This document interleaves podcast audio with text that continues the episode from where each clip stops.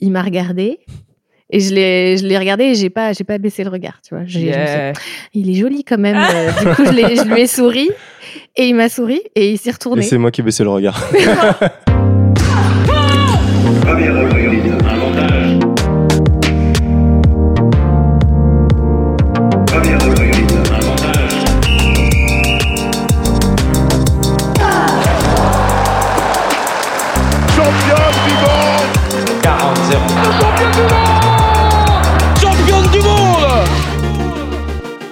Salut, c'est Cléo et bienvenue sur Championne du Monde, le podcast des femmes qui construisent le sport de demain.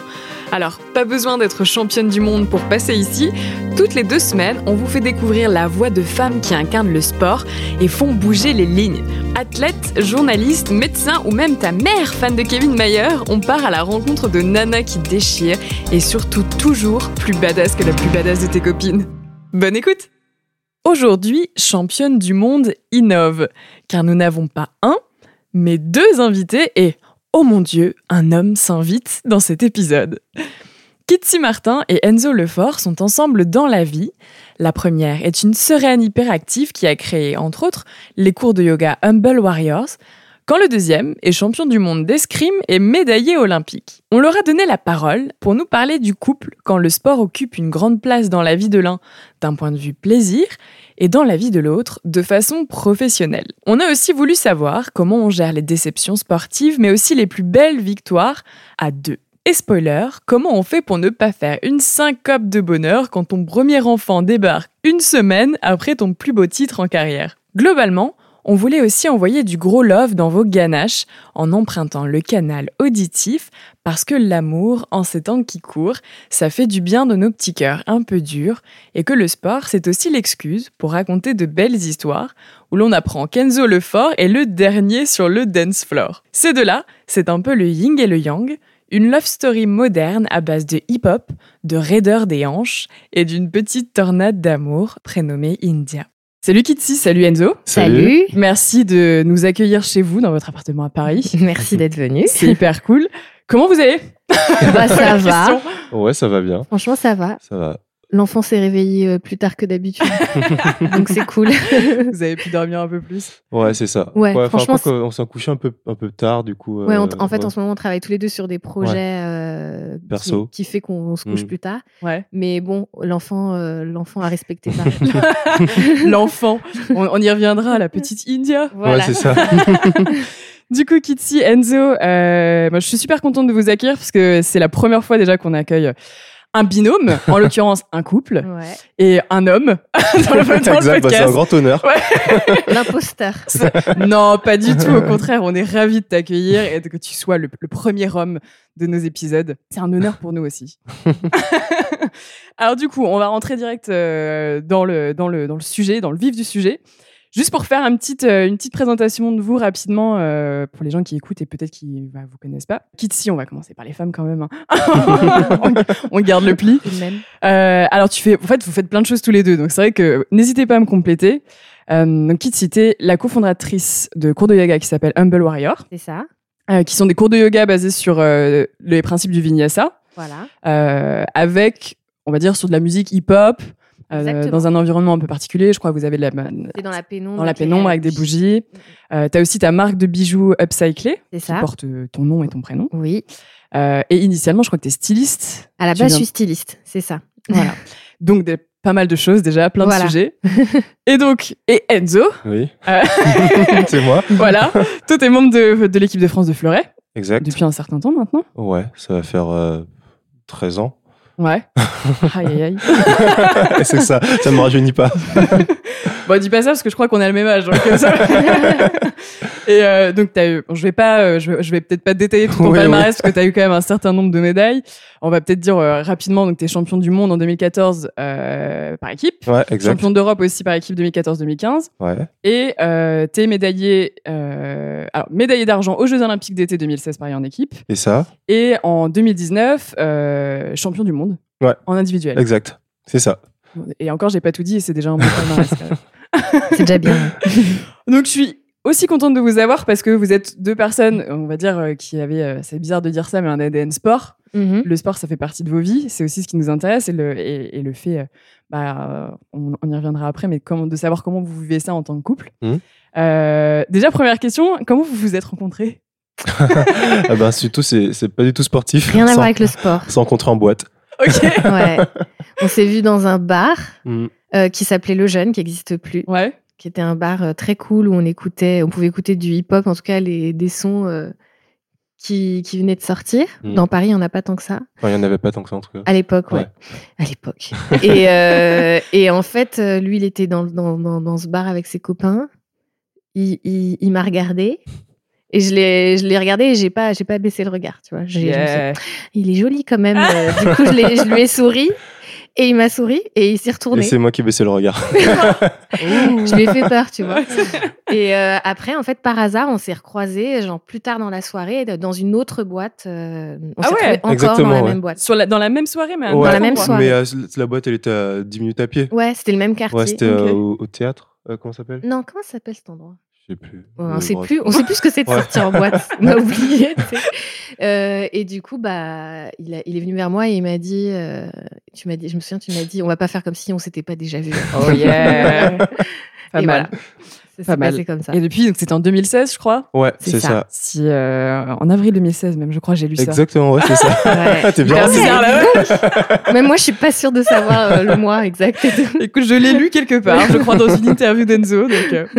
Et euh, bah, du coup, t'as, tu t'es, t'as su assez vite qu'il était sportif Ouais. professionnel. Ouais. Ça a été quoi ta première réaction quand t'as su ça? Comment t'as réagi? Tu t'es... Qu'est-ce que Bah, tu t'es en- dit? alors moi déjà je connais aucun sportif. Enfin en fait alors moi, moi, je suis styliste et quand j'ai rencontré Enzo, euh, je venais de quitter Lacoste il me semble. Ouais, Mhm. j'étais styliste chez Lacoste juste avant donc euh, je travaillais quand même. euh, je sortais d'une boîte qui était vraiment en rapport avec euh, les sportifs. Moi je dessinais la ligne de tennis, de golf, de yoga wear et euh, quelques accessoires du défilé. Mais du coup, j'étais déjà un peu, j'avais déjà rencontré des athlètes de haut niveau, mais que par le biais Du euh, travail. du- de mon métier de styliste. Ouais, parce que Lacoste était euh, partenaire des Jeux Olympiques, donc Ouais, c'est eux qui voilà. dessinait euh, Ok, voilà, ah oui, la d'accord. collection. Mais euh, sinon, tu vois, genre, à part Roland Garros où j'y allais parce que Lacoste euh, peut faire venir ses employés, etc. Enfin, genre, moi, je connaissais pas du tout le sport. euh, je crois que j'avais jamais vraiment parlé avec un sportif de haut niveau. Je comprenais pas comment ça fonctionnait leur quotidien. Vraiment, c'était de l'argent. Ouais, c'était ouais, vraiment, c'était loin. Tu vois, tu- il me disait l'INSEP, je savais même pas ce que c'était l'INSEP, pour te dire, tu vois. Parce que forcément, je, je sors d'une école d'art, c'est à l'opposé de, de cet univers. Donc ma réaction, c'était euh, bah, une réaction de styliste. Quand il m'a dit qu'il était screamer, je dis ah c'est trop beau les scrims, tu vois. Ah, les vêtements, c'est trop beau, le le truc auquel moi je ne pense absolument pas. Ouais. Ouais, ouais, ça c'est magnifique et tout ça. J'étais, moi, je suis plus fascinée par le sport, par pour la beauté euh, du geste, euh, de, de ces couleurs qu'on peut voir, euh, qu'on n'a pas forcément dans le quotidien. Et en effet, l'escrime c'est c'est très épuré avec ces tenues blanches euh, de la Ah tête ouais. aux pieds. Ouais, c'est Mm. clair. Euh, donc voilà, c'était ma première réaction. Je trouvais Ok. ça chic. Voilà. Et C'est vrai que du coup, t'avais pas spécialement, tu t'imaginais pas quel était le, le quotidien Ah, mais d'un pas du sportif tout. de haut niveau. Je m'imaginais pas et je crois que je- genre mon cerveau ne me se posait même pas la question. Tu vois, ça n'allait pas jusque là. Je me disais juste ah c'est joli. tu vois, Ça, c'était juste ça. Et finalement, t'as découvert ce que c'était le quotidien d'un sportif de haut niveau. C'est ça. Euh, bah, très vite, je me souviens que tu m'as parlé de. Tu m'as sorti le mot INSEP, Pôle Espoir, euh, des trucs. euh, J'ai dit, mais c'est quoi l'INSEP? Un tout nouveau vocabulaire. Ouais, Voilà. Donc petit à petit, j'ai compris en fait. Je me suis dit, ah oui, en gros, moi, quand je vais travailler le matin, euh, bah lui, il va aller s'entraîner en fait. Donc, euh, et après, j'ai vu aussi que moi, tu sais, no- t'as les, a priori où tu penses que la personne. euh, Football. Ouais, voilà et focus sur le sport, Ouais. dans sa façon de manger, dans sa façon de sortir, etc. Et puis en fait, j'ai découvert euh, avec Enzo que c'était autre chose. En tout cas pour Enzo. Ouais. Et puis à l'époque aussi, j'étais pas, j'étais pas sportif pro, c'est-à-dire que je faisais des études, je faisais des études de Oui. kiné. En plus, Ouais, Donc, ça, je l'ai pas, euh, je l'ai ouais. pas précisé, mais Mm. t'es aussi diplômé. en- Ouais, ouais, en voilà, c'est ça. Donc, euh, c'est ça fait des. Enfin, je pense qu'elle s'imaginait pas que c'était aussi. euh, Enfin, déjà qu'il y avait des sportifs à ce niveau-là qui faisaient des études. Ouais, Ouais. c'est ça. Mm. Ouais, ouais, tout ça, j'ai découvert. Et toi, du coup, en 2016, euh, je crois que tu étais dans une période un peu compliquée de ta, ta carrière Ouais. à ce moment-là. Est-ce que, du coup, cette euh, rencontre avec Kitsi, elle t'a. euh, on peut dire que cette rencontre dans la sphère privée, elle a eu un impact dans ta sphère euh, pro? Ouais, carrément. En fait, à ce moment-là, j'étais en fait au début de la saison euh, 2015-2016, donc qui, qui était hyper importante pour me qualifier pour les Jeux Olympiques. Ouais, S'il y avait Rio, du coup, en 2016 Exactement. J'étais pas du tout performant au début de la saison parce que en gros, euh, j'ai vu euh, mon entraîneur m'avait euh, sensibilisé sur le ce que c'était d'être un vrai sportif de niveau, de surveiller ce que tu manges, euh, d'arrêter de faire la fête, euh, de, de se coucher euh, hyper tôt à des heures précises, etc. Donc moi, c'est pas du tout dans voilà exactement ce qui n'est pas du tout dans mon ADN. Donc je me suis dit voilà, c'est particulier les jeux, vas-y, je vais, je vais essayer. J'avais Mhm. déjà fait les jeux en 2012, mais j'avais 19 ans, donc c'était vraiment tombé. euh, voilà, c'est la première fois où je me lançais vraiment dans un processus de qualification pour prétendre à des ambitions olympiques. Donc je me suis dit, ben, je vais essayer. J'étais nul pendant cinq mois. C'était euh, vraiment les cinq mois les pires de ma carrière. Ouais. Et en fait, à partir de fin janvier, je me suis dit, bon, ben, j'arrête, ça marche pas. Je recommence à vivre ma vie. Après, je parle pas de faire des excès, mais quand j'ai envie de boire un verre de vin au resto, une bière, je le fais. Euh, si j'ai pas sommeil à 22h, ben, je, je vais pas au lit. Et au final, j'ai commencé à faire un bon résultat en février, un bon résultat en mars. Et en avril, on s'est rencontré avec Kitsi. Ouais. Euh, en plus, c'est la période un peu lune de miel, donc on Ouais, était souvent dehors, on sortait, euh, On sortait on beaucoup. sortait hein. beaucoup, on sortait, ouais. Ouais. franchement, même en semaine, et boire des verres et tout. Mais finalement, j'étais tellement épanoui dans ma vie que ben, ça se transposait à l'entraînement, en fait. Et, euh, et franchement, j'ai continué ma progression et enfin, je suis devenu super bon, quoi. Et euh, avec un apothéose, cette médaille d'argent euh, Au JO. C'est clair. Et euh, oui, c'est vrai, parce que du coup, vous vous êtes rencontrés en avril 2016, Juste soit avant euh, quatre mois avant euh, les JO, donc Ouais. vraiment euh, Mm, mm, mm. juste avant. Et c'est marrant, il y a un truc qui, que je trouve assez intéressant parce que finalement, je trouve que c'est un sujet euh, dont on parle assez peu dans le sport de haut niveau. Euh, le fait d'avoir, euh, on va dire, une vie à côté, en fait. Ouais. Euh, de pas faire que du sport. Mais c'est Mm. ça. Euh, parce que souvent, quand on s'imagine un sportif de haut niveau, bah, c'est exactement ce que tu dis, quoi. On se dit, euh, bah, c'est quelqu'un qui fait hyper attention à ce qu'il mange, Mm. qui fait du sport tout le temps, tout le temps, euh, qui fait pas, qui peut pas faire d'excès parce que sinon, euh, bah, tout de suite, euh, il va avoir, ça va se ressentir sur ses performances. Mm. Toi, tu t'en es jamais caché? Et euh, que euh, bah, t'avais besoin de ces libertés en fait pour euh, bah, limite être Mm. bon, quoi. Ouais, c'est ça. Après, un peu plus jeune, euh, j'étais un peu plus dans l'excès. Euh, après, plus jeune, tu récupères plus vite, donc tu Ouais. te permets des trucs. euh, ben, quand j'étais plus jeune, je sortais parfois en semaine, sauf qui chose qui n'est pas du tout à faire. Et je me suis fait un peu reprendre de voler par mes entraîneurs un peu plus jeunes. Et après, voilà, j'ai compris que la balance était, ben, j'ai besoin de déconnecter, mais il faut choisir ses moments. faut choisir ses moments. C'est pas, c'est pas, possible de sortir en semaine quand tu es sportif de niveau. Ouais. Bon, allez, de temps en temps, je vais boire quelques coups, tu vois, mais avant, je faisais quasiment car- carrément des soirées en semaine, tu vois. Donc, ça, ça, c'est- ça, c'est pas le bon plan. Euh, et du coup, voilà, c'est juste que j'ai appris, euh, avec la maturité, j'ai appris que, euh, voilà, il y a des moments où je pouvais sortir, des moments où je pouvais pas sortir, des moments où j'avais besoin de sortir, de déconnecter. Et en fait, c'est c'est ça qui est euh, super important, c'est de faire, euh, de, de faire en sorte de gérer la sphère privée et la sphère pro, la sphère pro, ce qui peut se révéler un peu frustrant pour Kitty, parce que Ouais. moi, par exemple, je m'entraîne vraiment à 200%, je m'entraîne comme, comme un taré à l'INSEP. À partir du moment où je pose le pied hors de l'INSEP, je pense plus du tout à ce que j'ai fait. Mm. Et euh, Kitty, tous les, tous les soirs, quand je rentre, elle me demande alors, c'était ton entraînement? Je dis ouais, ça va. Il me raconte rien. Tous les soirs. Il me raconte rien. C'est fou. Bah, mais euh, bon, euh, après, je- limite, je pose la question, mais en réalité, euh, j'attends même plus une réponse. Mm. C'est comme le ça va, ça va, tu vois. Mais c'est vrai qu'il il me racontait rien. Euh, et j'attendais, je pense aussi, c'est comme quand tu, tu vois, moi je partage beaucoup mon quotidien Ouais. de- d'entrepreneur euh, lié au yoga et à mes bijoux. Mais c'est vrai que pour euh, le l'escrime, euh, c'est compliqué de de- de- d'avoir des petites infos de la part d'Enzo. C'est comme un enfant qui rentre euh, de l'école maternelle, tu vois. T'es obligé de lui tirer les verres du nez. Ouais, vraiment, vraiment. Bah, Mais maintenant que je suis venue à l'INSEP, que je connais un peu euh, les mecs avec qui tu t'entraînes et tout, je- je- j'arrive un peu à comprendre ce qui s'est passé. Et puis parfois, tu me lâches un truc. Mm. Comme ce matin, tu m'as lâché un petit, une petite info sur ce qui s'est passé avec Mehdi. Ah oui, oui. Mais euh, voilà, c'est juste. Moi, je crois que ce qui m'intéresse, c'est le quotidien du groupe. Ouais. Tu vois, parce qu'en ré- en réalité, c'est ses collègues. euh, Bah oui, oui, oui, c'est donc ça. ouais. euh, voilà, moi ça je trouve ça hyper intéressant de voir avec qui il travaille, euh, avec qui il partage euh, bah, finalement sa journée, parce Ouais. qu'il est plus avec eux. euh, Et ça, ça t'a manqué de peut-être pas être inclus dans sa, sa- pas sa vie professionnelle, mais en tout cas dans son quotidien? Alors manquer non, parce que je trouve ça cool qu'il ait ses trucs à lui euh, et tout, mais euh, c'est peut-être euh, du coup pour moi ça a été un moment difficile de comprendre comment réagir quand il perd et comment réagir quand il gagne. C'est pas évident. euh, ça, c'est un truc. bah, maintenant, je crois que j'ai compris comment tu fonctionnais. Ouais. mais euh, de laisser quand il perd, de laisser la place euh, pour qu'il gère tout seul euh, la situation et de pas m'incruster dans ce moment qui est, je pense, euh, très particulier Ouais. et que je ne pourrais jamais comprendre parce que son niveau de compétition et son niveau même de compétiteur en termes de personnalité est très loin euh, du mien, bien évidemment.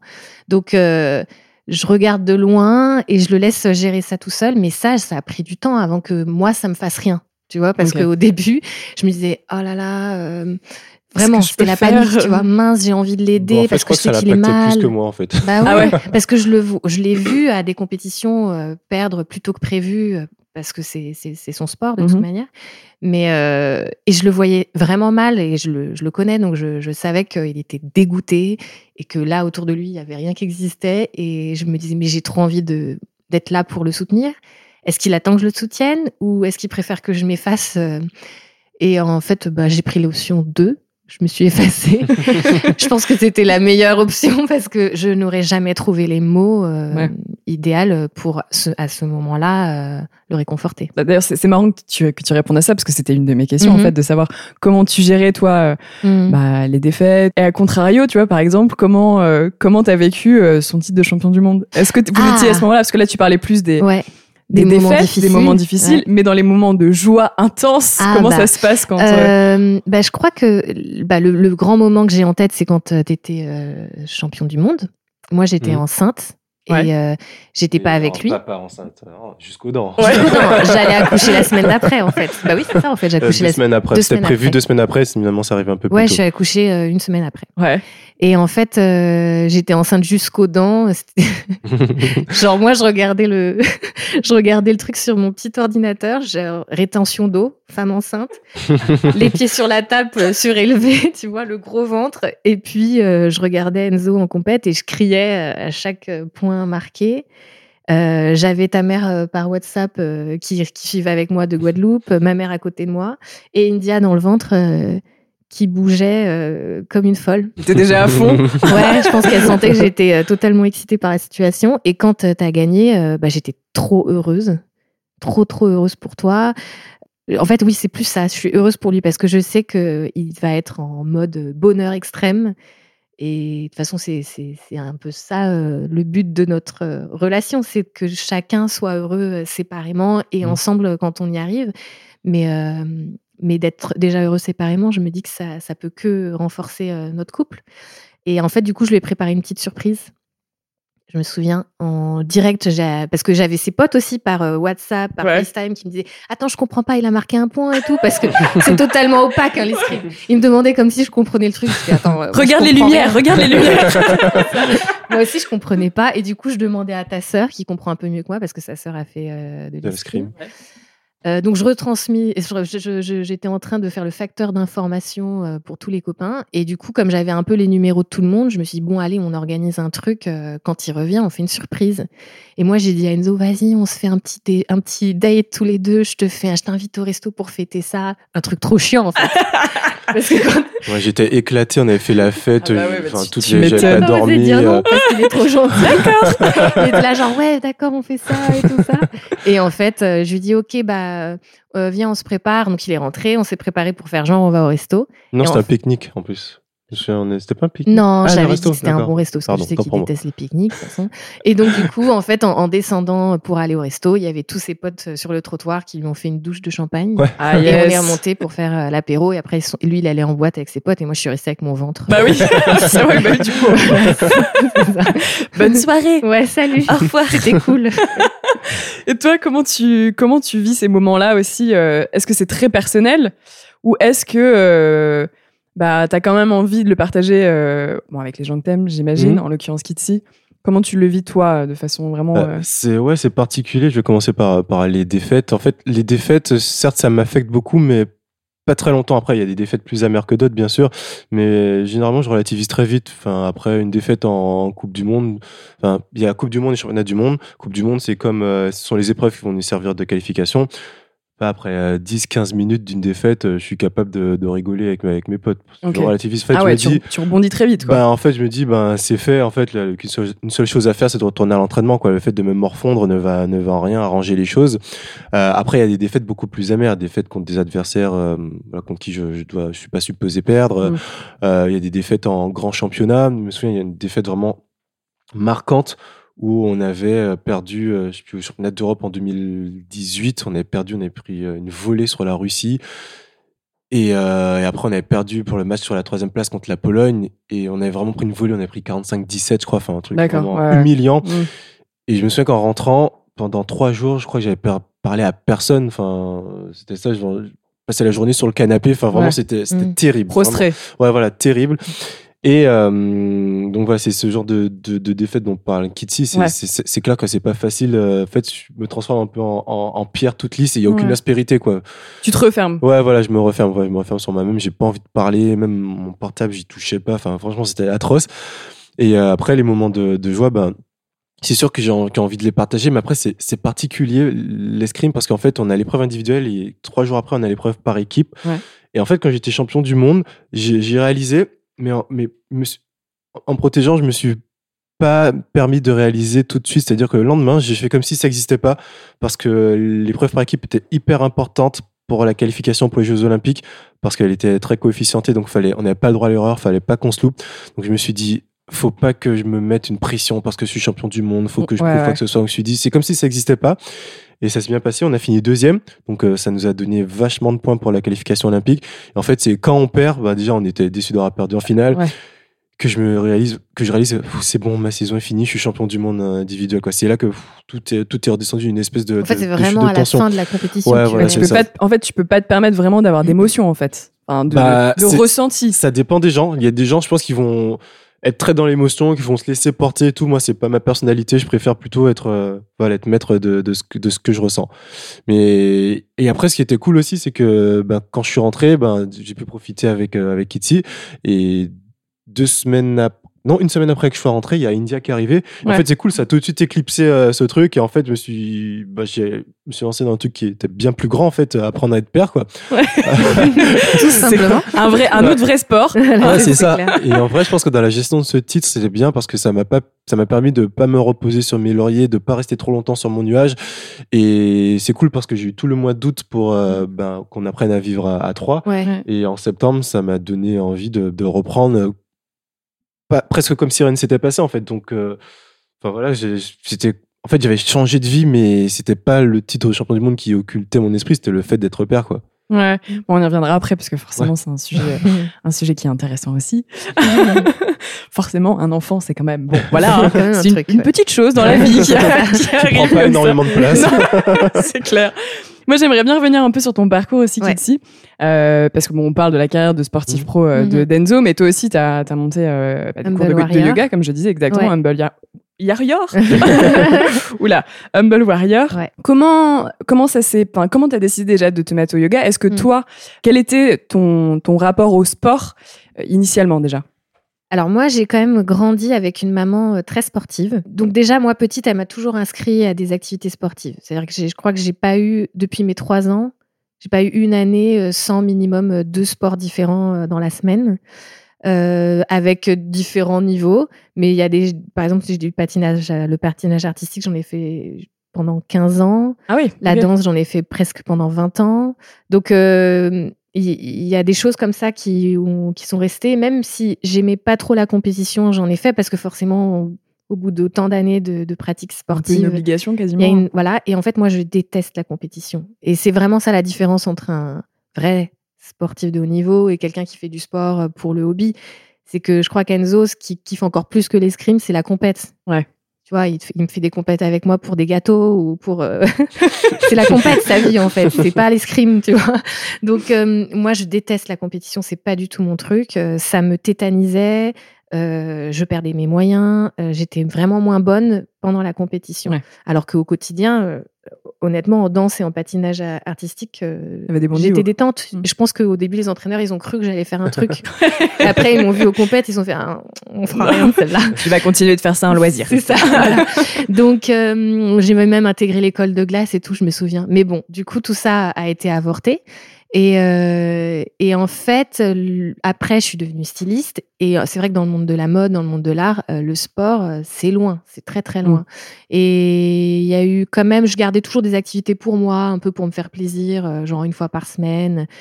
Et en fait, en intégrant Lacoste, quand ils m'ont demandé de dessiner une ligne de yoga, moi, je faisais juste un petit footing tous les matins et ça me suffisait, tu vois. Et je me suis dit, ah, je vais quand même essayer de prendre un cours de yoga, histoire de comprendre pourquoi je dessine ces vêtements-là. Mhm. Et euh, mon premier cours, j'ai détesté. C'était pas le bon, bon yoga. Ouais. C'était du hatha yoga, qui est un yoga beaucoup plus lent que le vinyasa. J'ai finalement trouvé un, cours de yoga vinyasa. Et là, je suis tombée amoureuse. Je trouvais vraiment euh, des similitudes avec la danse, avec la rigueur de la danse, euh, qui me plaisent beaucoup. Et je suis tombée dedans, mais vraiment quoi. J'ai commencé à pratiquer tous les jours, de plus en plus. Après, comme j'ai été indépendante euh, entrepreneur, je pouvais encore plus aller à des cours parce que mon emploi du temps était plus flexible. Ouais. Et euh, donc le quotidien, enfin mon, le yoga vraiment a fait partie de mon quotidien très très vite. Tous les matins ou tous les jours, euh, il y avait une Ouais, t'es séance tombée dedans la tête la première, quoi. à fond. J'ai adoré. Et euh, quand j'ai créé Humble Warrior, j'étais pas encore prof. C'était mon associé qui était déjà prof, Dani. Et petit à petit, forcément, j'ai fait ma formation pour euh, moi aussi euh, être prof. Et euh, donc, bah voilà, le, le maintenant, c'est la pratique physique qui fait partie de ma vie. Mais je ressens même pas ça comme une pratique sportive, parce que le yoga, c'est il y a une dimension Bien sûr. qui, est, qui est bien plus intéressante que juste euh, Mm. bouger un Se bras ou dépenser, une jambe, ouais, ouais. voilà. Mais mais ouais, du coup, ça fait vraiment partie de ma vie. En tout cas, de bouger et mon corps, l'entretien de mon corps, euh, ça fait partie de ma vie aujourd'hui. Et c'est vrai que le, le yoga, c'est quand même assez loin de, de ton sport. Bah ouais. On est quand même sur des. Ça fait quand même pas travailler la même chose, même. euh, Enfin, il y a quand même un sport plus explosif, Mhm. l'autre où on est plus dans. Bon, on Exactement. maintient des positions, ce Mhm. genre de choses. Est-ce que vous faites des passerelles quand même, du coup, entre vos, vos sports? Bah lui, il vient, il vient chez moi, il vient dans le yoga, mais moi, je suis pas encore venue. euh, C'est vrai, jamais lui. Pas d'escrime? Non. Un jour, tu m'as fait faire des petites passes dans le salon là. C'était très drôle. On, sent- on J'étais sent un peu de moquerie Non, quand même. non, non, non, pas du tout, pas du tout. euh, il était bien parce que enfin, l'escrime, c'est tout ce qu'il y a de. C'est tellement pas naturel en fait comme déplacement. C'est euh, c'est vraiment, tu, tu te lèves pas le matin en te disant, bon, je vais faire des déplacements d'escrime. Je vais faire des petites fentes. Ouais, Je vais faire le ça, petit crabe sur le n'a rien à côté. Mais euh, par contre, euh, au contraire, moi j'ai trouvé, euh, ben, j'ai trouvé des, des, puis des choses dans le yoga qui sont, euh, sont devenues assez euh, très utiles pour euh, ma pratique sportive. Et bah ouais, de, bah, quand je le pouvais, ça faisait un an et demi que j'essayais d'y aller une fois par semaine au cours de, de Humble Warrior, parce que ça m'apporte tout ce qui est relâchement articulaire, souplesse, etc. Parce que c'est chose qui me manquait parce que bah, mon, corps il est abîmé. Ouais. Ça fait 24 ans que je fais de l'escrime, enfin voilà. Et le yoga, ce truc un peu de, ben, de bienveillance pour son corps, avec lequel j'avais un peu de mal au début. Mhm. Que moi, quand le prof me disait, bon, essayez de faire cette position, mais c'est pas grave si vous n'y arrivez pas, Ne peut-être on peut s'arrêter, pas. ne forcez pas. Bah, je ne forcez pas, mais ça sert à quoi de faire un truc si tu forces pas, en fait? Ouais. Enfin, L'esprit, bah tout de suite l'esprit euh, compétiteur, Bah voilà, tu- euh, il faut que j'y loin, arrive. voilà, Ouais. tu, tu me dis de faire une position, ben, j'ai ça, quoi. Je, enfin, je vais à la, à la limite, tu vois. Alors, en fait, c'est, euh, non, ben, si tu sens que là, ça tire, tu t'arrêtes là. Que moi, c'est pas comme ça. Si tu tires, bah, tu vas jusqu'à ce que t'en puisses plus, Jusqu'à ce que ça casse. Donc, euh, avec le temps, j'ai appris à être un peu plus bienveillant avec mon corps. Et en fait, c'est cool parce que j'ai ce côté où, à chaque fois que je vais à l'entraînement, j'essaie de repousser mes limites. Et le yoga, ben, je- bon, j'essaie quand même un peu de repousser mes limites, mais j'y vais de façon un, peu plus, un peu plus cool, quoi. Ouais. Et puis même au-delà de ça, de faire une nouvelle discipline dans laquelle tu te vois progresser, c'est toujours, euh, c'est toujours euh, bénéfique et gratifiant. C'est clair. Et comme quoi, au final, des fois, deux sports qui n'ont comme ça sur le papier rien à voir Mm. peuvent être assez complémentaires finalement. Exactement, quoi. ouais. Mm. Rien à voir, mais en même temps, euh, il y a les postures, nous, il y a nos postures de guerriers. Mm. Ouais. qui sont quand même très similaires Bah, c'est euh, la- à c'est une forme fentes. d'escrimeur, ouais. Voilà, donc euh, ça nous faisait rire parce qu'avec Humble Warrior, avec Dany, on a donné des cours euh, à ton équipe, à Ouais, l'équipe de elles sont France venues à l'INSEP donner un cours, ouais. Ok. Et euh, bah, les guerriers, euh, ils étaient tous euh, euh, super bien placés, quoi. C'était très naturel Alors pour vous, eux. vous n'y arrivez pas, mais la position là, par contre, ça, ça. voilà. La souplesse, c'était Ouais, voilà, plus souplesse, compliqué. peut-être pas trop ça, et Ouais. l'équilibre. Voilà, mais euh, tous les alignements ouais. dans les guerriers, euh, Mm. c'était très naturel. Euh, Il y a un autre truc aussi, moi, qui me, que, qui, qui me fait marrer. Enfin, je sais pas le bon terme, mais chez vous, c'est que vous êtes, on- quand on regarde ce que vous faites, on a vraiment l'impression que vous êtes clairement des hyperactifs. Euh, je disais, entre ta marque de bijoux, les Mm. cours de yoga, Enzo, t'es sportif euh, professionnel, Mm. t'as ton diplôme de kiné, tu fais de la photo aussi. Ouais. Euh, D'ailleurs, je conseille à tout le monde d'aller voir le compte Instagram Behind the Fencing Mask, Exactement. sans accent anglais, mais on comprendra. qui est super. Et aussi, vous êtes très actif. Enfin, vous êtes très actif sur les réseaux sociaux. Ouais. Euh, je crois d'ailleurs que avais, tu t'avais bossé à un moment donné sur les, euh, les réseaux sociaux de sport, de sport études. Ouais, exactement. J'ai bossé avec, euh, avec Julien Soulier et David Bellion qui ont créé, sont des, sont des copains. Ouais. Bah déjà, enfin, comment vous faites? Pour tout gérer Est-ce que vous arrivez à trouver du temps pour vous quand même à un moment donné? Bah, en fait, c'est marrant parce que moi, j'ai connu le monde de l'entreprise euh, classique. Le CDI, tu sais, où tu commences à 10h et tu finis vers 19h30, 20h. Euh, et en fait, c'est moi, j'ai vraiment le sentiment que c'est à ce moment-là où j'avais aucun temps pour moi, vraiment, parce que quand on est dans un bureau avec une structure comme une grosse entreprise, bah en fait, tu peux pas aller. C'est des choses bêtes, mais tu peux pas aller chez le médecin à 15 heures. Euh, tu peux pas aller faire des recherches d'inspiration à 17 heures. T'es cloué à ton bureau. Et euh, moi, ce que j'aime aujourd'hui dans ces différents projets et, le fait d'être indépendante et entrepreneur, c'est que bah, je, me sens très libre. Et en fait, j'ai vraiment le sentiment justement d'avoir du temps pour moi bien plus qu'avant. Tu vois, justement, euh, le fait de pouvoir faire 10 minutes de yoga chaque matin, euh, c'est beaucoup plus facile aujourd'hui que quand je travaillais. Quand je travaillais, c'était un vrai effort. Et puis aussi, comme je suis très épanouie dans ma vie pro- professionnelle en tant Mhm. qu'entrepreneur, bah, j'ai pas forcément besoin à tout prix de, de chercher un moment. euh, Quelque chose auquel te raccrocher. ouais, c'est ça. Je, moi, quand je fais mes bijoux, euh, j'ai j'ai le sentiment que c'est un moment pour moi. Mm. Quand je, quand je fais du yoga, quand je pratique, parce que quand tu es prof, il faut toujours pratiquer euh, pour toi. Bah, c'est du travail entre guillemets, mais en fait, c'est un moment pour moi. Donc euh, voilà, ma réponse, c'est que j'ai pas du tout le sentiment de, de trop travailler. J'ai juste le sentiment d'avoir trouvé un, un équilibre Ouais. entre ma vie perso et ma vie pro. I'm Sandra, and I'm just the professional your small business was looking for. But you didn't hire me because you didn't use LinkedIn jobs. LinkedIn has professionals you can't find anywhere else, including those who aren't actively looking for a new job but might be open to the perfect role, like me. In a given month, over 70% of LinkedIn users don't visit other leading job sites. So if you're not looking on LinkedIn, you'll miss out on great candidates like Sandra. Start hiring professionals like a professional. Post your free job on linkedin.com/achieve today. Enzo Comme je disais tout à l'heure, quand je suis à l'entraînement, je suis à l'entraînement. Quand je suis en dehors, je pense pas du tout à l'entraînement. Du coup, j'aime faire des choses, découvrir des choses. Et c'est sûr qu'avoir quelqu'un comme Kitsi à la maison qui fait euh, 10 000 choses différentes, en fait, c'est hyper inspirant parce que tu te dis, ben, en fait, pourquoi je, me- je me définirais juste par un seul, euh, le seul truc que je fais, en fait? Je, Mhm. Pourquoi je me définirais juste en tant que sportif? Je faisais déjà un peu de, de photographie avant de rencontrer Kitsi, mais rien à voir. C'était de la, de la photographie numérique, euh, parce que je voyage souvent, donc euh, j'aimais immortaliser des moments. Ouais. Et donc c'est elle qui m'a encouragé dans cette voie. Donc au fur et à mesure, j'ai acheté un appareil plus performant, Ouais. un deuxième plus performant. J'ai commencé à parce qu'on on bosse un peu ensemble. C'est moi qui m'occupe des réseaux sociaux de Humble Warrior. Ouais. Donc j'ai commencé à shooter pour euh, pour Humble Warrior, pour sa marque de bijoux. Et en fait, c'est elle qui m'a un peu mis le pied à l'étrier. Ouais. J'ai commencé à bosser avec, avec d'autres personnes du coup.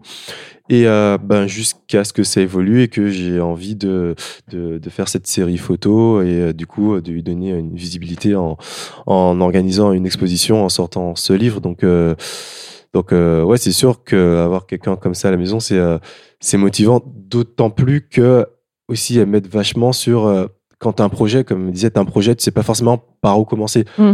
Donc, euh, elle me donne des conseils sur, ah ben, tiens, en termes de, communication, tu devrais faire ça, en termes de, de logistique, enfin, elle me donne plein de petits tips au quotidien qui sont, ben, en fait, qui, qui font une Ça sorte fait du consulting, quoi. Voilà, c'est ça, du consulting gratuit. C'est, euh, C'est c'est gratuit. un accélérateur de, de- un accélérateur de particules pour moi. Ouais, vous- c'est marrant, vous avez répondu à ma question parce qu'en fait, une de mes questions, c'était est-ce que vous avez l'impression d'être moteur l'un pour l'autre Mm. euh, Ouais. dans vos projets perso et tout? Bon, après, quand on vous écoute, on- j'ai plutôt l'impression que la réponse est oui. Ouais, ouais, c'est clair. Tu vois, par exemple, même pendant le confinement, je me souviens, je faisais mes bijoux là sur la table. Il était derrière moi, il fait Allez, encore un Encore un, Kitty Un vrai entraîneur. Ouais, un vrai, un vrai coach de vie, Coach. tu vois. Et euh, c'était vraiment ça, quoi. Tu me disais Allez, encore, encore, vas-y, mais tu peux le vendre plus cher et tout, parce que lui, il voit les dessous de la marque. Bah oui. Donc c'est grâce à lui aussi si aujourd'hui j'ai osé vendre un peu plus cher mes bijoux. Mm. Donc euh, ouais, il me tire vers le haut et il m'oblige un peu à, à sortir de ma zone de confort. Voilà. Ouais. Est-ce que vous avez l'impression un peu d'avoir euh, une image marketée de couple? D'être euh, Ah. d'avoir une tu vois une espèce d'image de marque euh, de couple parce qu'on vous voit souvent ensemble sur les Mm. réseaux sociaux vous communiquez vachement sur Mm. votre couple Mm. Est-ce que vous- avez le sentiment là Bah Moi, pas du tout. je- moi non, j'ai Ouais. moi de l'intérieur non, parce qu'en en fait c'est pas voulu. Si c'est le cas, c'est pas voulu. Parce que c'est sûr que moi, j'utilise beaucoup les réseaux pour communiquer sur mon, ma vie d'entrepreneur, Ouais. ça c'est sûr. Enzo sur ta vie de photographe et de, de Ouais. screamer. Alors, enfin, c'est, enfin, ouais. Après, c'est. Malgré nous, en Et fait. puis c'est, différent dans le sens où, euh, par exemple, Kitsi, elle bosse, euh, elle bosse de chez nous. Donc quand elle documente, euh, enfin, quand elle montre sa vie d'entrepreneur, c'est sûr qu'il y a cette dimension où c'est plus dans notre intimité. maison, ouais. C'est c'est- voilà. Alors que moi, déjà, je, je communique euh, sur ma vie de sportif, mais c'est un peu plus, euh, c'est un peu moins spontané dans le sens où ben, déjà mes entraîneurs, euh, ils vont pas, enfin, j'ai pas le- droit d'avoir mon, mon portable à- pendant l'entraînement, ce qui est normal. Je, suis- Oui. je suis là, et moi ça me va très bien. hein, je suis là pour euh, pour m'entraîner. Donc, euh, donc ouais, c'est un, peu plus contrôlé parce que c'est un peu moins spontané. Par exemple, c'est pas entre deux matchs, je vais pas me prendre euh, en vidéo en train de donner mon ressenti. Tu vois, je suis vraiment focus sur ce que je fais. Et, euh, et du coup, en fait, on a quand même nos deux sphères totalement, euh, totalement distinctes. Et, euh, Et finalement, toi, quand tu peux vraiment faire des stories, c'est quand on est ensemble. voilà, c'est exactement ça. Quand je, quand je fais des stories qui sont spontanées, c'est rarement quand je fais du sport. Ou bien, si, parfois, je fais un truc vite fait quand je commence ma séance de vélo ou enfin un truc comme ça. Mais sinon, euh, sinon ouais, c'est vraiment quand Ouais. on est ensemble, quand je suis avec Kitty, que, que je fais, euh, que Mais, je communique. mais tu vois, c'est marrant parce que je vois parfois, j'ai des DM de, de nanas qui me suivent. Moi, c'est beaucoup des filles qui me suivent. Ouais. Et qui me disent Ah, j'aime, trop ta petite famille et tout ça. Et alors Mm. qu'on cache quand même le visage C'est d'India. ouais, on la voit jamais. Euh, on essaye de protéger euh, vachement India et tout ça. Mais du coup, je me dis, mais c'est bizarre que les gens voient notre famille alors qu'on n'a pas vraiment le sentiment de, Mmh, Ouais. la montrer. Mais du coup, peut-être le peu de choses qu'on montre, qu'on montre bah, c'est les bons moments, normal. Tu vois, je vais pas sortir moi, mon téléphone quand India, elle, elle hurle Ouais. et qu'elle pleure. ouais, c'est ça. Euh, quand elle nous saoule, quand on tous les deux on est saoulés l'un par l'autre parce que euh, le quotidien. Donc euh, forcément les gens ils transposent, enfin ils s'imaginent que c'est tout le temps comme ça. Ouais. Voilà. Ouais, alors c'est, ils fantasment un peu peut-être. Ouais, Ce qui est c'est- c'est le pas voulu, principe ouais. des réseaux sociaux aussi, Exactement, c'est que forcément les gens exactement. ont tendance à montrer les bons Ils moments et ce qu'ils c'est veulent que- montrer. euh. Bah, Exactement, c'est ouais. ça. Mais oui, parce que pendant un mauvais, moment, tu penses absolument pas à Instagram. Non, ce serait clair. même hyper serait bizarre. étrange. Ouais. Ouais, voilà, genre jamais j'y pense à ce Mm. moment-là. Ouais. Ouais, alors que en tant que sportif, il y a plus de mauvais moments que de bons moments. Ouais. Donc, euh, Mais tu vas bah, pas partager une défaite sur bah, Instagram. si, parfois, parfois tu, tu, tu dis, bah voilà, j'ai Oui, tu peux avoir envie d'en parler dans voilà, un post. ça. ou Et la, un- et la suite, c'est que je, vais, je vais rebondir, etc. Mais c'est sûr que sur le moment, non, t'as t'as- t'as même pas envie de voir ton téléphone, en fait. Ouais. Donc, euh, ouais, mais après, en fait, enfin, si on avait, c'est sûr que on a déjà fait quelques quelques Oui, c'est ça peut-être aussi. Voilà, on c'est a que fait tu as quelques des marques parfois qui nous contactent, on fait des trucs euh, ensemble. Voilà, c'est ça. Bah mais là, on fait un truc Bah ouais. Voilà, c'est ça. Ouais, ouais, Mais si, je pense que si on avait vraiment voulu le marketer, ben, je sais pas, on aurait fait un compte On aurait euh, peut-être fait un compte commun. commun. euh, Ouais. On aurait peut-être mis plus en avant, plus en avant notre fille parce que finalement, les marques, elles sont fri- friandes de ça. Mm. Mm. Euh, mais c'est pas quelque chose qui nous intéresse. Le, le, le truc le plus primordial, c'est de préserver, euh, préserver no- notre enfant, quoi. Ouais. Ouais. En parlant de- d'India, Ouais. euh, Mm. Tornado, Ouais, c'est. Tornado, elle porte Aka son- Tornado. Ouais, c'est vraiment ça. Du coup, vous avez une petite fille qui a un peu moins d'un an et demi, je crois, c'est ça Ouais, c'est ça. Je vais poser la question à Enzo parce que c'est vrai que généralement on a tendance à parler euh, maternité plus Mm. avec les mamans, Ouais. ce qui peut faire sens. Mhm. Euh, moi j'ai envie de savoir comment euh, comment tu comment as vécu le fait d'être père et est-ce que ça a eu un impact aussi sur ta vie de sportif? Euh, alors, le fait d'être père, euh, honnêtement, neuf mois, c'est bien pour s'y préparer. En fait, t'as le temps d'a- d'appréhender, d'appréhender le truc, etc. Euh, moi, je suis un peu plus, plus jeune que Kitty. On a 7 ans de différence. Et euh, c'est moi qui lui ai dit, ben, viens, on se lance, on, on fait un gamin. Parce que euh, ça, ça faisait quoi, trois, deux ans et demi qu'on était ensemble? Ouais, quand t'as commencé à en parler, ouais. Ouais. Et, euh, et voilà, moi, c'est juste que j'étais étudiant et en fait, je me voyais pas du tout être, être père en étant étudiant, ni en même le statut d'étudiant. Enfin, moi, c'est ma façon de voir les choses. J'ai un peu, peut-être, pour moi, il y a une, une façon de faire les choses, un ordre un peu chronologique. Et euh, ben, dès que j'ai eu mon diplôme, j'ai dit à Kitty, ben, vas-y, on se lance. Et euh, pour la petite histoire, en fait, euh, je voulais pas, je lui ai dit ça, je crois, c'était en, en, en juillet, août. Il est- En fait, Enzo est très carré. hein. Faut savoir qu'il Enfin, maîtrise. charisme, ouais, ouais. Bah si, carré. t'as des, t'as des trucs euh, genre... oui, euh, euh, dans les grandes lignes. dans les en- grandes en lignes. vrai, je suis pas ce qu'on en peut appeler un maniaque, quoi. Mais voilà. Mais, euh, mais je me souviens que tu m'as dit, ouais, genre, euh, et de, il faut pas que tu, que, que tu accouches de telle date à telle date. Ouais, c'est ça. Parce que je serai pression. pas là, c'est les compétitions euh, où je serai loin pendant, enfin, très régulièrement. Donc, euh, il faut qu'on, que tu tombes enceinte à peu près à ce moment-là. Entre là et Ouais, là. c'est ça. Voilà. En fait, il fallait pas qu'elle euh, qu'elle accouche entre euh, avril et, et juillet parce que c'était le début de la qualif olympique et euh, ben, les championnats du monde. Et moi, je voulais être présent pour, pour l'accouchement et, euh, et même pour, pour l'aider, toi, pendant les, dans les premiers instants. Ouais, je lui ai dit, ben, franchement, c'est cool si tu accouches. c'était quoi? C'était mi- fin juillet. À partir de fin juillet, c'était bon. Et euh, Normal. du coup, euh, normal. bah, on a essayé en octobre et euh, ça a On a eu de la réussi. chance, c'était oui, on a eu C'est rentré chance. dans le créneau euh, Exactement, qui ça a était. réussi du premier coup. Ouais. Et du coup, je suis rentré des, des mondes et euh, une semaine après, India est arrivée. ouais. Donc, euh, et quand elle est arrivée, c'est sûr que j'ai eu un mois pour. euh, En fait, ce qui est cool, c'est que j'ai eu tout le mois d'août pour.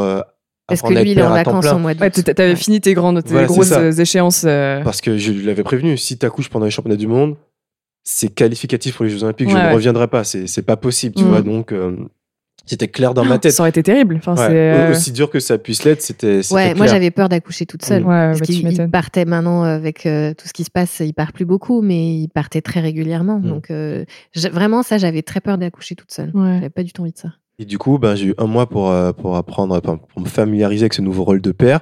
Et euh, en septembre, bah, c'est le début de la saison, donc ça a fait un truc un peu, un peu plus lisse. Et puis s'habituer au manque de sommeil, euh, etc. Enfin, Changer de voilà, vie, c'est- euh. changer de vie, c'était. Donc euh, non, c'est euh, le fait d'être père, ça, ça a changé ma façon de vivre en- dans, en- dans le sens où ben tu peux être beaucoup moins égoïste en fait. Faut faut penser à ta compagne Mm. à ta fille. Enfin c'est toi que tu passes limite en, en troisième quoi.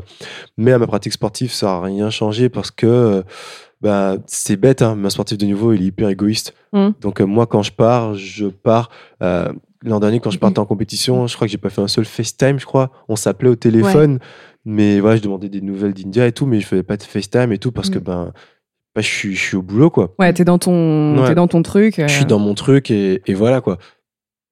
Bon voilà.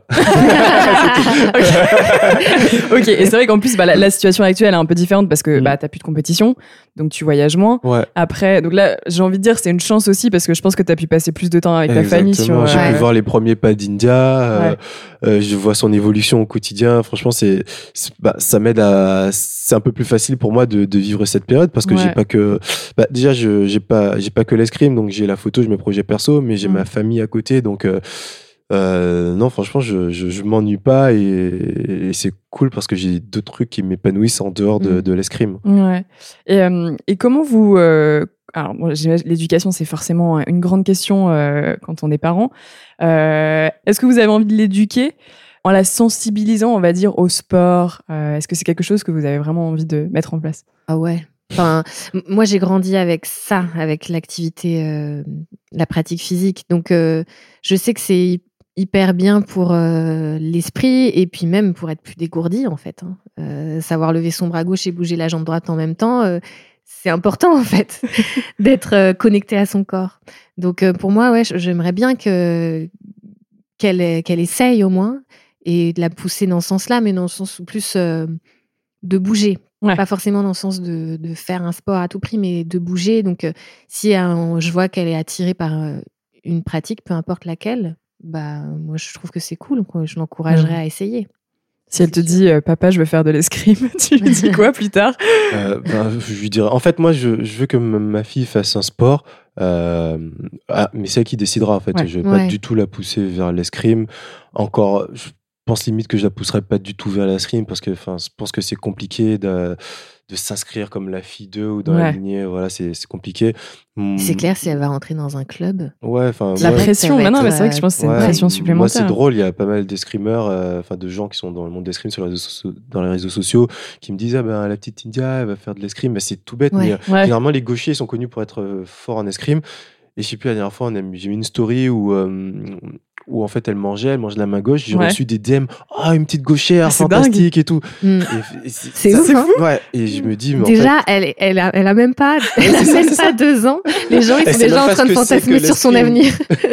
C'est dingue. Mais euh, en fait, je me fais pas trop, de- pas trop de, comment dire. C'est pas que je m'inquiète pas trop, mais je pense qu'elle qu'elle fera du sport. Enfin, Bah, Kitty, nous faisait. Kitty fait du yoga pendant une bonne, pendant une bonne partie de sa maternité. La grossesse. Euh, euh, oui, de sa grossesse, pardon. Euh, moi, elle me voit, elle me voit faire du sport. Enfin, Kitty, elle, elle la voit encore faire du yoga le matin. Ouais, et elle, copie, c'est très drôle. Quand Ouais, elle me voit faire des mouvements, elle me regarde, puis elle essaie de faire la même chose. Ouais, c'est ça. Et euh, du coup, elle est dans un environnement où on bouge beaucoup. Ouais. Donc, euh, je pense qu'elle elle, elle est déjà sensible au sport, donc je pense que ça, ça se fera naturellement. Après, je ne la- en aucun cas, je ne la pousserai à faire de la compétition.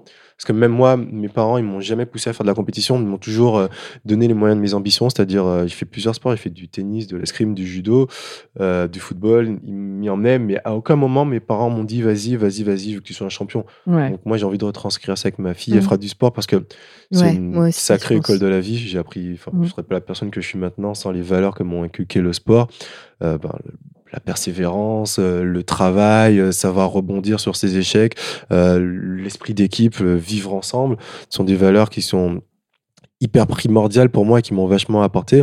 Et Mhm. moi, j'ai vraiment envie que, que ma fille se construise à travers ces, ces valeurs.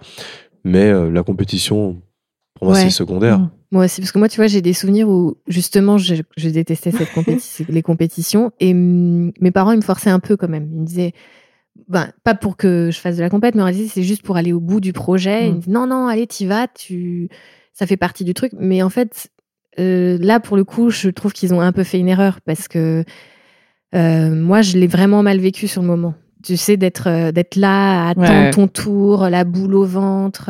je- J'en ai des très mauvais souvenirs. Et je pense que si elle fait une pratique sportive et qu'elle me dit, en fait, j'ai pas envie d'essayer d'avoir une médaille, j'ai pas envie de passer mon après-midi dans un gymnase euh, à attendre mon tour, à voir les autres être trop forts et me dire que je suis moins bonne. Ouais. Et aussi, elle adore, bah tant mieux si elle aime cette ambiance-là. Mais si je vois direct qu'elle aime pas cette ambiance, je dis, mais on force pas. Si tu veux y aller que le samedi après-midi, tu vas que le samedi après-midi. Et puis c'est tout. Et c'est déjà super. À savoir si elle a le côté compétiteur de son père. Bah c'est ça, on verra. hein. Ou alors le Surprise. côté- Ouais, ça, ça va être la surprise. C'est ça, exactement. Ouais, je, je pense qu'elle l'aura. Déjà, non, c'est- mais elle a des petits trucs où elle a un caractère bien trempé, bien veut. affirmé. Enfin, Mm. quand elle veut pas un truc, enfin, elle me pousse comme ça. il y a des petits traits de caractère. Enfin, après, peut-être que je me trompe, hein, mais euh, On verra. L'avenir nous le dira. hein. India nous le dira. La surprise Ouais, euh, ça. de la voir grandir. Ouais. ça. Là, on parle de votre fille, des valeurs que vous souhaitez euh, lui transmettre. Euh, là, sur les, derniers, sur les derniers mois, on a malheureusement beaucoup parlé de violences policières. En France, il y a eu ce passage à tabac d'un producteur de musique. Euh, bah, globalement, l'actualité, elle est assez lourde. Les actes de racisme ont pris beaucoup de place dans les médias, etc. Est-ce que c'est des sujets dont vous parlez entre vous Euh, En tant que jeune parent, est-ce que vous avez peur du monde de demain euh, pour votre fille? Bah, C'est marrant parce qu'on en Ouais. parlait justement. Ouais, Kitty m'en a parlé la semaine dernière. Ouais. Et euh, moi, forcément, quand j'entends des histoires comme ça, j'ai tout de suite peur. J'ai peur pour Enzo. Euh, j'ai peur pour mes proches qui sont noirs, mes proches noirs. Euh, j'ai peur pour India parce qu'en fait, euh, c'est bizarre, mais un métis, on le voit d'abord noir avant de le voir blanc. Donc, ma première réaction, ça a été bah, c'est- horrible ce qui se passe. J'ai honte de mon pays, clairement, en ce moment. Moi, j'ai beaucoup, ma famille est beaucoup à l'étranger. J'ai beaucoup de familles au Canada où ils sont pas du tout comme ça. Enfin, en tout cas, il y a, il y a une espèce de tolérance au Canada. c'est même pas une est- question en fait. C'est même pas une question. Mm. Et mes cousines, euh, quand on en parle, euh, sont vraiment choquées de ce qui se passe euh, chez nous. Euh, et moi, je sais que j'ai dit à Enzo, je fais, mais qu'est-ce qu'on fait? Est-ce que tu veux pas, si jamais ça continue ces histoires horribles, on s'en va, on part vivre au Canada? Je dis, on est indépendant, tu vois, tu, tu peux trouver un Mhm. entraîneur au Canada. Moi, ma marque, je peux la faire là-bas. Enfin, tu vois, il y a un truc un peu, je me suis dit, mais moi, j'y vais souvent à Montréal et, et j'ai jamais ressenti cette forme de racisme qu'on peut ressentir ici. Euh, donc je lui dis vas-y, on, on s'en va, on, on, on voit comment ça se passe et puis on prend India et on la met là-bas parce que je lui dis je ne veux pas qu'India euh, vive dans un monde où euh, elle risque de se faire, euh, je sais pas, contrôler par des flics, par délit de faciès en fait. C'est Bien même juste où, ces choses sont tolérées en fait. Où, Ouais. où ces choses sont tolérées Mhm. aussi, qu'on laisse passer ça, que l'État ne fasse rien face à ce genre de situation. Euh, quand je vois cette loi là, qui est en train de passer euh, pour éviter de filmer euh, les violences policières, c'est- la catastrophe en fait, Mhm. ce qui se passe. Et j'ai vraiment peur pour India. Et, et moi, quand j'ai posé cette question, j'étais vraiment sérieuse. Je me suis dit, on se, on se casse d'ici. euh, c'est compliqué. Et puis moi aussi, c'est pas ma personnalité de, de manifester. Euh, évidemment, je signe des pétitions, je partage comme je peux sur euh, mes réseaux. Euh, mais je suis pas euh, une battante sur ce genre de choses. Donc, euh, moi, c'est un- malheureusement, je, je- je suis honnête, c'est la fuite. Mm. Euh, et je, je laisse euh, les battants faire ce qu'ils savent bien faire. Et euh, en tout cas, je, je communique dessus comme je peux communiquer dessus. Mais c'est vrai que la- ma première action, ça a été de protéger ma famille. Ouais. Et voilà, j'ai même peur pour ma mère, ma mère qui est qui, qui ressemble pas à une française. Ouais, les Asi- Ouais. les asiatiques, quoi. Ouais, Mm. voilà. je- moi, je me vois blanche, mais c'est marrant. J'en parlais avec Amy et avec la sœur d'Enzo, et qui me dit Mais t'es- on ne voit pas blanche, Kitty, on te voit asiatique. Mm. Et euh, je me dis Mais c'est vrai, en fait, euh, finalement, même moi, euh, je, peux. euh, je je l'ai tellement ignoré parce que je suis tellement pas. Pour moi, c'est tellement pas un sujet. Mm. Je l'ignore. Peut-être qu'on a fait des choses racistes envers moi, mais je m'en suis même pas rendu compte, tellement c'est inscrit en France comme quelque chose de normal que bah, quand t'as pas une tête de, de français, et ben en fait, il y, a des trucs qui se passent. Mm. Quand t'as pas un prénom français, il y a des trucs qui se passent. Euh, donc euh, voilà, forcément, on- moi je me dis, purée, on, est, on devrait se casser d'ici tant que c'est pas résolu ce problème. Euh, en tout cas, protéger India, tout ça. Moi, c'est ça que je me suis dit. Alors que moi, je suis peut-être un peu moins anx- anxiogène, anxiogène, je vais y arriver, Mm. que, que Kitsi. euh, Enfin, moi, j'ai pas envie de partir hors de France parce que moi, j'adore mon pays. Franchement, je, j'adore vivre à Paris. Euh, moi, je suis plutôt euh, partie prenante de. euh, ben, on peut changer les choses à notre échelle, quoi. Moi, j'ai dû créer ma fille. Pour moi, c'est très important qu'elle ait. On va éduquer une vraie petite parisienne. Là, on habite à Nation, donc euh, Ouais. voilà, les cafés, euh, les magasins, ça sera Mm. son C'est quotidien. une vraie bobo, là. Ouais, mais j'ai vraiment envie aussi qu'elle ait, euh, en fait, que- qu'elle sache d'où elle vient, quoi. Pour moi, c'est important de rentrer en Guadeloupe de façon assez régulière, de lui inculquer, ben voilà, ce, ce mode de vie un peu antillais, parce que moi, je trouve que aujourd'hui, c'est ce qui fait ma force d'avoir ces deux, ces deux cultures qui, qui subsistent en moi, parce que, bah, c'est c'est bête, hein, mais moi, quand je suis arrivé en, en France hexagonale à l'âge de 16 ans, euh, certains de, de, de, de mes amis qui ont, sont venus pour leurs études un peu plus tard, ils sont restés en Antillais, tu vois, ils ont vachement entré dans ce truc de communauté, chose que je ne peux pas blâmer. Quand on va à l'étranger, que tu croises un Français, tu es content, tu vois, c'est tu vas vers la personne qui te ressemble, qui a des centres d'intérêt. Moi, j'ai eu la chance d'avoir des parents qui m'ont pas du tout euh, éduqué comme ça. Donc euh, moi, Ouais. j'étais au sein de, enfin, j'étais dans un internat avec mes potes escrimeurs. Ben, j'étais, on était deux Antillais. Euh, mais on était tous ensemble en fait. J'étais avec mes potes, certains sont devenus euh, mes, meilleurs amis. Des, je sais pas, j'ai un de mes meilleurs potes qui vient de Saint-Dizier. Enfin, tu vois, moi j'étais, euh, voilà, je, je vis avec les gens avec qui j'ai des affinités, pas forcément avec les gens qui, qui me ressemblent. Et, euh, et moi, enfin, je suis peut-être optimiste, mais moi je trouve ça cool que les gens se euh, s'insurgent et se, se, se réunissent, se fraternisent. Et, et je trouve, je trouve ça beau, je trouve que c'est un message plein d'espoir. Et, euh, et tu parlais de mon livre tout à l'heure. Ben, mon livre, ok, il parle d'escrime, mais euh, il parle d'abord euh, de la diversité en équipe de France d'escrime. Parce que ben, moi, je suis noir, je suis, euh, je suis même champion du monde euh, d'escrime d'un d'un sport qui se veut, euh, on va pas se mentir, dans l'imaginaire collectif, qui se veut très blanc, Ouais, très réservé à une certaine élite sociale. Et en fait, quand il y a eu ces mouvements, euh, ces questions autour, euh, autour de, de la race, Black Lives Matter, etc. J'étais, je suis resté un peu sur ma faim en fait parce que c'était un très beau mouvement aux États-Unis qui a été transposé en France et qui pour moi a, pas été très bien géré dans le sens où en France euh, on vit pas comme aux États-Unis dans le sens où aux États-Unis as la communauté noire, as la communauté latino, as la communauté blanche, etc. Alors qu'en France on n'est pas comme ça, on est dans le vivre ensemble en fait. Et en fait ça commençait à se à diviser cette histoire de carré noir sur Instagram, tu la postais, ok, tu mettais pas le bon hashtag, ce que tu disais, tu n'étais pas légitime pour le dire, Mm. euh, tu, euh, tu mettais pas, t'étais raciste, tout simplement. Les gens prenaient des raccourcis. Kitty, elle a mis un truc sur les réseaux sociaux en disant qu'elle vivait avec quelqu'un qui était de couleur et qu'elle avait jamais vu ma couleur. Elle s'est faite pas lyncher, mais elle a eu euh, ouais, quelques réactions pas j'ai pas, Ouais. j'ai pas dit ça, mais en gros, oui, je disais qu'en premier, quand je rencontre quelqu'un, Mm. je regarde La euh, personne, la personne. Et euh, bon, euh, voilà, après, c'est marrant parce qu'il y a des gens aussi qui me mettaient une étiquette, qui m'ont mis dans les euh, créatrices racisées. Et moi, j'étais là, mais en fait, euh, est-ce que je me vois comme ça? Mais non, je me vois pas comme. Je, me, Mm. suis, je me vois française. Donc, euh, en fait, Créatrice, enfin, point. voilà, point. C'est ça. Pour moi, c'est même pas un sujet. Et, et c'est ça que j'ai essayé de faire comprendre. Et je me suis fait lyncher. Mais et j'ai vu le, la bêtise des réseaux dans ces moments-là, c'est que c'est des sujets qui sont très personnels en fait, parce que finalement, euh, moi, je suis métissée. Enzo, euh, t'es antillais. Mhm.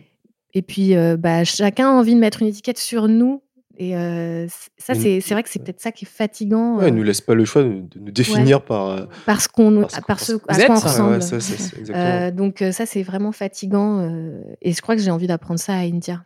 De lui dire tu regardes pas quelqu'un parce que il est habillé cool ou parce qu'il a une peau de couleur un peu plus foncée qu'une autre. tu regardes quelqu'un parce qu'il te semble euh, gentil, avec qui tu as l'impression que tu peux t'entendre avec. Mm. Donc, mais bon, moi j'ai un peu peur pour la suite. ici. Ouais, c'est. Nous, nous c'est sûr qu'on va lui inculquer des belles valeurs. Avec, avec des parents comme nous, Mm. enfin, physiquement, je veux dire, elle- Ouais. elle- à la maison, elle a un modèle qui fait que, elle, elle- je pense qu'elle verra même pas la différence entre une, une nana avec les cheveux bouclés, une nana lisses, peu importe. Mm. Mais, euh, mais j'ai peur qu'elle soit confrontée à ça, qu'à un moment, il y a quelqu'un qui lui rappelle ça. ouais, bah, elle aura les armes pour, euh, Pour pour, pour, répondre. pour, pour Bah, répondre. voilà. pour répondre, Il pour se défendre. Et, Mm. et j'espère pour. euh, ben, ça se trouve, c'est à son échelle, elle, elle essaiera de, de faire bouger les choses également. Enfin, j'espère qu'on Mm. qu'on sera à même d'armer notre fille pour, pour ça, quoi. Voilà. Euh, je vais vous poser des petites questions un peu là, on est sur la fin de l'interview, un peu plus globale sur le, le sport féminin. Mhm. Il y a, on- souvent on pose la question de savoir est-ce qu'il y a un, un moment de sport qui vous a, euh, qui vous a marqué, euh, qui a été peut-être même constitutif de votre personne Mhm. ou qui vous a donné de pratiquer tel ou tel sport. Du coup, j'ai envie de le faire sur un moment féminin pour Enzo Ouais. et pour Ouais, un moment, on va dire peut-être plus masculin pour toi qu'ici. Ok. Je... Vas-y, allez, celui qui se lance en premier, qui a déjà une idée en tête. Bah, toi, t'as déjà une idée en tête. parce Ouais. que moi- Euh, ouais, un grand moment de sport féminin. Euh, là, tout de suite, je pense, je pense aux, aux braqueuses, euh, l'équipe de France de basket féminin, Ouais. qui a remporté la médaille d'argent aux Jeux de Londres.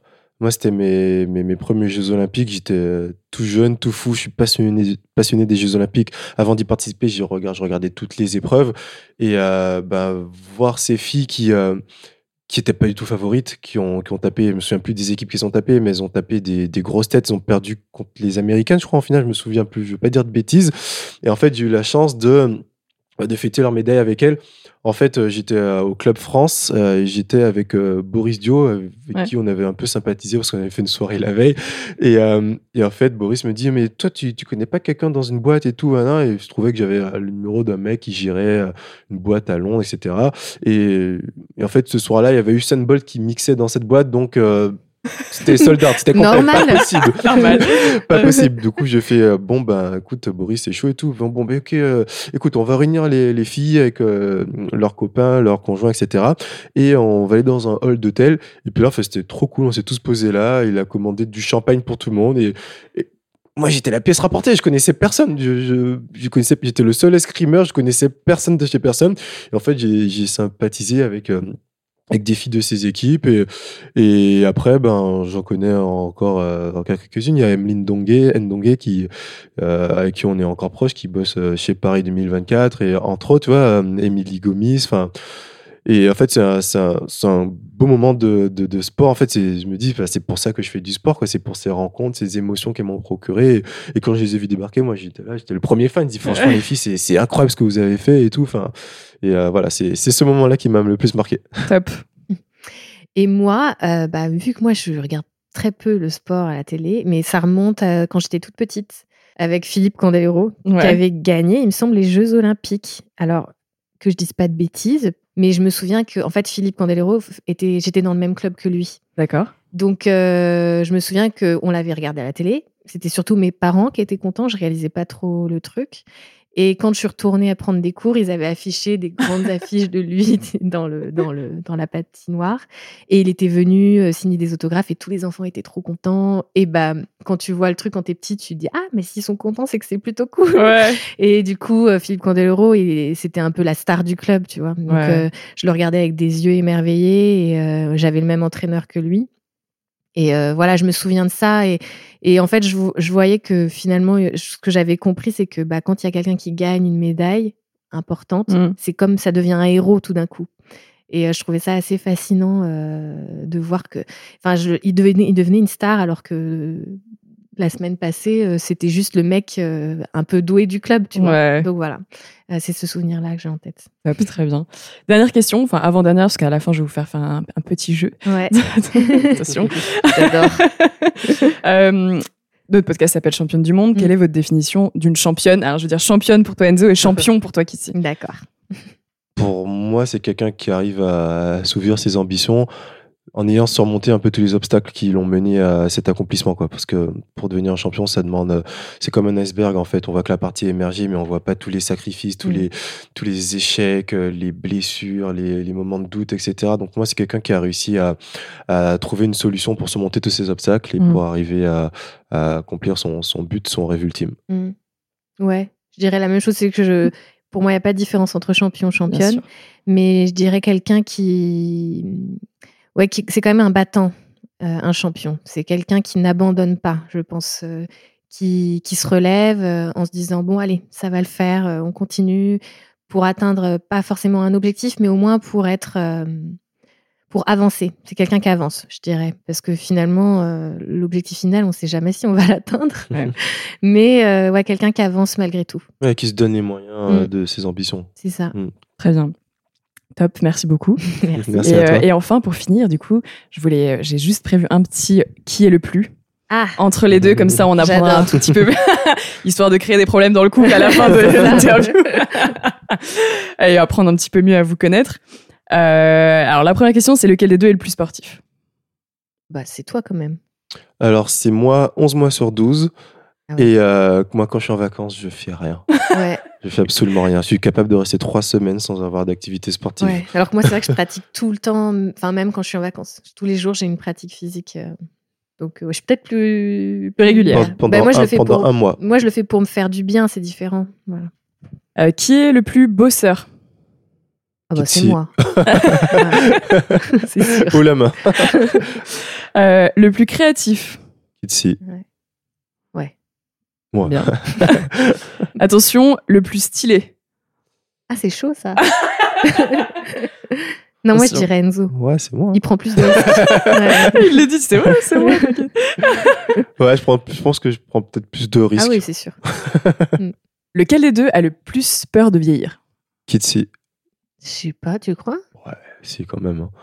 Ouais, peut-être. Après, c'est parce qu'elle est déjà vieille. oh merde. Ça, c'est pas sympa. Non, mais euh, je me sens pas vieille en fait. Mais euh, ouais, peut-être. Non, parce qu'en fait, je suis entourée de jeunes. Donc, euh, je pense que je parle souvent d'âge du coup parce que je suis entourée de gens beaucoup plus jeunes que moi. C'est Hmm. peut-être ça. Mais t'es jeune. Oui, on est Ah d'accord. faut, faut le dire quand même. On est d'accord. Ouais, ouais, elle est jeune. Ok. Euh, qui est le meilleur cuisinier? Tu parlais gâteau tout à l'heure, justement, compète de gâteau. Ouais, ça, c'est moi. ouais, c'est lui. Mais moi, j'aime pas cuisiner, ça me saoule. Ok. Euh, qui prend le plus soin de lui Bah, c'est moi. Kitsi. Ouais. Elle prend, elle prend euh, franchement, elle prend 20 minutes avant de se mettre au lit. Entre le moment euh, où, Ah, je comprends. où elle va Ouais, faire son soin visage, où elle se met en pyjama et c'est cool 20 minutes. Incroyable. Tu, tu comprends. Je, je comprends là, mais ouais, je, je- je ne peux que. Voilà. qui est le plus gaga d'India? Ah, c'est Enzo. Le mec, il est fan. Euh, ouais, peut-être. Ah, si, si, c'est toi. Oui, oui, allez, oui, c'est moi, allez. Il est sur fan. Je ne veux pas l'avouer. Euh, qui est le plus accro à son téléphone? Kitsi. Mm. Ouais, tout le temps. et, euh, et pour finir, qui est le plus fêtard? Bon, là, en ce moment. euh, Ouais, C'est mais c'est moi. toi. Ouais, c'est parce que je suis plus jeune. Lui, il, il tient, il tient jusqu'à 7h du mat. Moi, je, à 4h, je, je suis fatiguée. C'est déjà pas mal, 4 heures, franchement. C'est euh. clair, mais lui, il trouve que c'est tôt. Ah ouais Bah, moi, avant de rencontrer Kitsi, euh, je pouvais pas rentrer de soirée avant que les lumières ne s'allument. Ouais, il veut aller rester jusqu'à la fin. Ouais, de la- ouais, la fin de fin. j'en ai marre. Ah, vache. Ouais, pas mal. Beau. Ah, le sportif dans toute sa splendeur, jusqu'au bout, tu vois. Voilà, la compétition. Je suis le dernier sur la piste, Exactement. la piste de danse. Il n'en restera qu'un. Ah, il n'en restera qu'un et ce sera moi. Top. Bah, merci beaucoup en tout cas pour ce moment, c'était vraiment chouette. Merci à Cool, toi. merci Et, à toi. euh, et puis euh, surtout, n'hésitez pas à aller voir euh, ce que fait Kitsi. N'hésitez pas à acheter le livre d'Enzo. et, euh, et en souhaitant des jours meilleurs aussi pour le sport, parce que Ouais. pour le moment, c'est un peu compliqué. C'est ça. Et, euh, et puis, bah, merci beaucoup à vous. Merci. Merci, beaucoup. merci.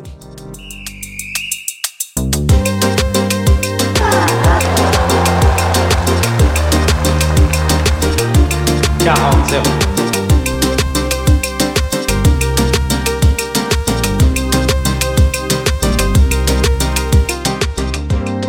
cet épisode vous a plu, n'hésitez pas à vous abonner à Championne du Monde sur les plateformes d'écoute et à nous laisser commentaires et étoiles sur Apple Podcast. Et rejoignez-nous sur Instagram pour plus de news et infos sur le sport féminin.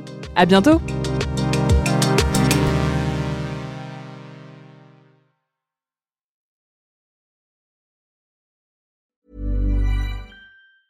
Hey, it's Danny Pellegrino from Everything Iconic. Ready to upgrade your style game without blowing your budget? Check out Quince. They've got all the good stuff shirts and polos, activewear, and fine leather goods, all at 50 to 80% less than other high end brands. And the best part? They're all about safe, ethical, and responsible manufacturing. Get that luxury vibe without the luxury price tag. Hit up quince.com slash upgrade for free shipping and 365 day returns on your next order. That's quince.com slash upgrade.